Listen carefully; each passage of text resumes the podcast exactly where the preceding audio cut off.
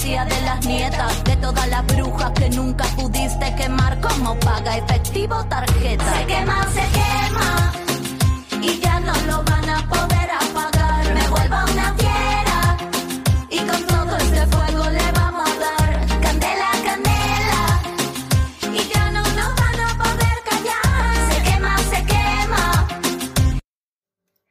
No me gusta cuando callas es un ensayo de mi autoría para el espacio de diseño curricular, historia y herramientas del arte, y arte como herramienta para la historia, que, como quien no quiere la cosa, se convirtió en un podcast.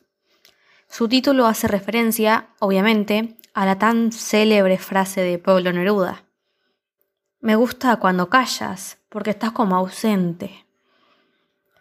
Se trata de un podcast feminista y disidente, cuyo objetivo es, por medio de la poesía, visibilizar y reivindicar autores y autoras que han quedado situados al margen de la historia, a los que la cultura hegemónica ha marginado durante mucho tiempo.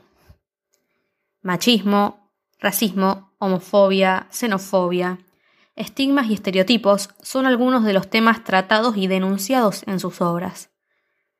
Podemos notar cómo laten y confluyen lo cultural, lo político, lo social, la identidad, la construcción de derechos. En un mundo que nos exige objetividad, yo creo que recurrir a la poesía es un acto revolucionario.